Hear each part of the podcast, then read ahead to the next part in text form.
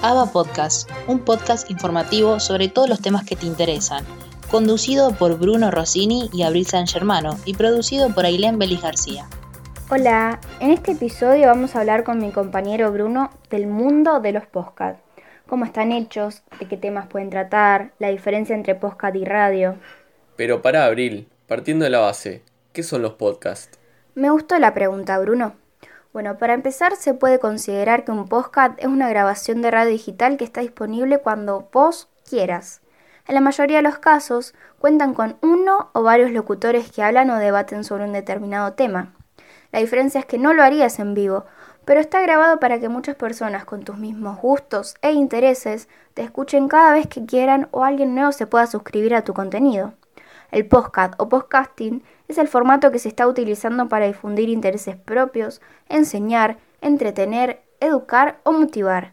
Desde charlas a tutoriales, las posibilidades de hacer un programa de radio son infinitas, para hablar de lo que sea. Astrosex, el match perfecto entre astrología y sexualidad. de los Simpsons, Simpsons y nada más. Sobre los Simpsons, Simpsons no más. Esto es un crimen, un podcast sobre asesinos. Hola, soy Juan Pablo Barsky. Quiero invitarlos a descubrir el arte de una buena conversación. ¿Quiénes somos nosotras? Más o menos. Más o menos. Yo soy Lía. Yo soy Nati. Yo soy Jupi y esto es Guachas. Filosos, el gran podcast de filosofía de posta. Bienvenidos, bienvenidas y bienvenides a Mamá No Escuches Esto, un podcast donde un podcast donde hablamos básicamente de todo eso que no queremos que nuestras mamás escuchen o se enteren. Exactamente. Además, los podcasts se pueden encontrar en diferentes plataformas, pero las más conocidas son SoundCloud, Spotify, iBox, Spreaker o Podcast Go.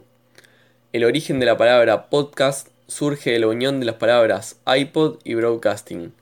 Un iPod es un reproductor portátil comercializado por Apple y broadcast se refiere a la emisión de la televisión o la radio. El término podcast aparece en el 2004. Es acuñado por Ben Hammersley en The Guardian para describir la posibilidad de escuchar la radio en los reproductores portátiles. ¿Es el podcast una nueva forma de hacer radio? El podcast cada día viene ganando más terreno en la producción de contenido y en las audiencias. Es mencionado en reiteradas ocasiones en los medios y en debate de redes sociales sobre si forma parte de la evolución de los consumos de contenido de radio o si es un género aparte. Con respecto a esta discusión, en septiembre del año pasado hubo un intercambio de conceptos en Twitter entre Agustín Espada, becario de CONICET, magister en Industrias Culturales y licenciado en Comunicación Social y el periodista y productor de podcast Luciano Banchero. Banchero en un tuit sostenía que cada vez entendía menos el cliché de emparentar a los podcasts con la radio porque son contenidos que evolucionaron tanto en tan poco tiempo que hoy tienen más similitudes con la serie de televisión y casi que lo único que tienen en común con la radio es que los dos son para escuchar. Mientras que Agustín Espada, a través de la misma plataforma, expresaba su punto de vista en este debate sobre la relación entre podcast y radio. Postuló que el podcast es radio, en otro formato y que es lenguaje radiofónico, por ende comunicación radiofónica. Si bien nosotros entendemos el punto de vista de Banchero, coincidimos desde un principio con Agustín Espada, ya que no nos parece necesario generar una brecha entre ambos formatos debido a que cada uno tiene sus particularidades. Podemos ver la relación de los podcasts con las series de televisión, porque se puede hablar de cualquier tema sin tener una estructura definida, e incluso lo podemos relacionar con YouTube, ya que se puede ver el contenido del mismo en el momento en que uno quiera mientras que en la radio siempre es necesario hablar de la actualidad, aunque se puede ir variando los temas, pero siempre en presente. Sin embargo, podemos ver cómo varios programas de radio suben pequeños fragmentos de las partes más importantes como podcast. Es una manera, creemos, de llegar a las generaciones más jóvenes que no tienen el hábito de ponerse a escuchar la radio en vivo, como si lo pueden llegar a tener nuestros abuelos o padres, pero que también quieren estar informados algunos programas que nosotros solemos escuchar y que de paso los recomendamos son... El Destape Podcast. Estamos en todos lados. Pues L, tenemos un 215 político que se reúne para hacer alianza. Masculino convoca palo. 6.45 en curso, subida de divisa internacional. Repito, 6.45 en curso.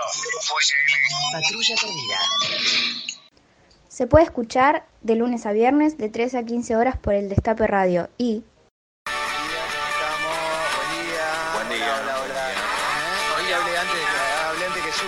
Viste, quería ganarle de mano para que no salga al aire y poder hacerle un gesto mala onda, pero, pero no se pudo. Bienvenidas y bienvenidos a un nuevo Sexy People. de lunes a viernes de 9 a 13 horas por Congo FM. No solo hubo que reacomodar el cómo hacer radio por las medidas que hay que tomar, Los estudios de radio son espacios, por lo general, bastante chicos y cerrados. ¿Cómo hacer entonces para mantener a la gente, para mantener el distanciamiento social en espacios tan reducidos? Pues bien, nos vinimos hasta los estudios de la radio, de Radio Universidad y la FM 102.3, para hablar con profesionales que tienen muchos años en esto, para saber cómo han hecho para reconfigurar su trabajo en esta coyuntura que es tan pero tan particular. lo hizo adaptarse. Éramos un equipo grande de personas que entraban y salían todo el tiempo en la búsqueda de producción, eh, unas 8 o 10 personas y quedamos tres. Y lo otro, hay que hacer una gran coordinación de producción porque van haciendo teletrabajo y van escuchando desde su casa para dar respuesta a los oyentes. Se le ha dado mucha preeminencia al servicio al oyente, un trabajo importante de preproducción que todos los días nos lleva hora y media aproximadamente, amén de que la noche anterior también estamos reunidos para ver cuáles son verdad, cuáles son importantes, cuáles hay que manejarlas con mucha delicadeza, con mucho cuidado, porque es un episodio de nuestra vida profesional inédito. Por eso el trabajo se duplicó, porque no se trata solamente de recibir información, sino que hay que contextualizarla, sino también se tuvo que ver el qué decir. La radio no es el único formato que se sometió a estos cambios, sino que también diferentes programas de podcast buscaron cómo reinventarse. Unos ejemplos de esto es Anfibia con su programa especial dedicado a ciertos temas en épocas de pandemia. No, uff, no, no, no. Pará un poco. Vamos a hablar del coronavirus, pero sin paranoia y sin correr atrás de las noticias. Vamos a contar historias, información, análisis y las reacciones más insólitas frente a la pandemia que está cambiando el mundo. Mi nombre es Tomás Pérez Bisón y esto es Muy en Una, edición Coronavirus. Y además, el podcast de El gato y la caja que buscan informar pero sin producir paranoia en las personas. Bueno, sí, este es un podcast sobre coronavirus, pero tranca, bien.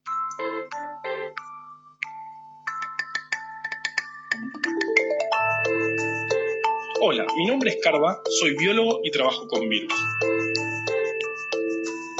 Y en este podcast queremos contarte qué está pasando con el coronavirus, pero de manera tal que no nos volvamos todos locos. Si hablamos de reinventarse, no podemos dejar pasar un programa amigo, realizado por compañeros de la FACU y la carrera de Comunicación Social, que el año pasado tenían un programa de radio en vivo y en el actual contexto empezaron a producir podcast que se pueden encontrar en Spotify como Falso Lunes.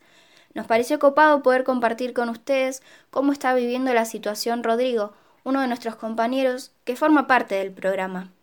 No, a ver, el temita es que por ahí tenés ciertas comodidades porque, qué sé yo, el podcast lo sacás el lunes, lo subís el lunes, ponele a las 9 de la noche y vos podés grabarlo el martes, podés grabarlo el miércoles, jueves, viernes, sábado, domingo, incluso ese mismo lunes a la mañana, si te da tiempo de editarlo para la noche y lo subís. Por ahí nos ponemos todos de acuerdo, bueno muchachos, vamos a grabar el viernes a las 11, no, yo no puedo el 11 porque bla, bla, bla. Bueno, lo grabamos el sábado a las 11, algún problema, no, no, ninguno tiene ningún inconveniente y pum, le metemos. Lo que sí por ahí es feo, reverendamente feo, es que no nos vemos las caras. Y al ser seis personas haciendo un podcast, es entendible que por ahí tratamos siempre de seguir un orden. Arranca Camilo, sigue Ezequiel, va Tute, voy yo, va Chiman, y así, tratamos de respetar ese orden. Y por ahí el último que es Fausto, por ahí rebota con Camilo, y ahí arranca la ronda de nuevo. Pero por ahí, qué sé yo, se nos escapa porque tenemos la costumbre de la radio, por ahí agregar algún comentario, meter algún bocado, tratar de pisar al otro, no en el mal sentido, sino como para acompañarlo, y justo habla otro y al ser un podcast grabado no, no, no sabes cuándo es el momento oportuno para meterte, para alargar el bocado, para agregar un comentario. Entonces por ahí como que pierdes esa, fluidez, ese, esa conversación y el no verse las caras, el no estar ahí en la radio o estar en un espacio físico los seis juntos, también te tira una banda para atrás. A mí por ahí digo yo, ¿para qué mierda voy a grabar esto si total no lo veo a los vagos y al pedo? ¿Me entendés? Como cierre de este informe, queríamos invitar a nuestros oyentes para que se animen a hacer un podcast y puedan subirlo a alguna de las plataformas antes mencionadas, ya que esta sería una actividad muy buena para hacer en la cuarentena y que el encierro sea un poco más llevadero y ameno.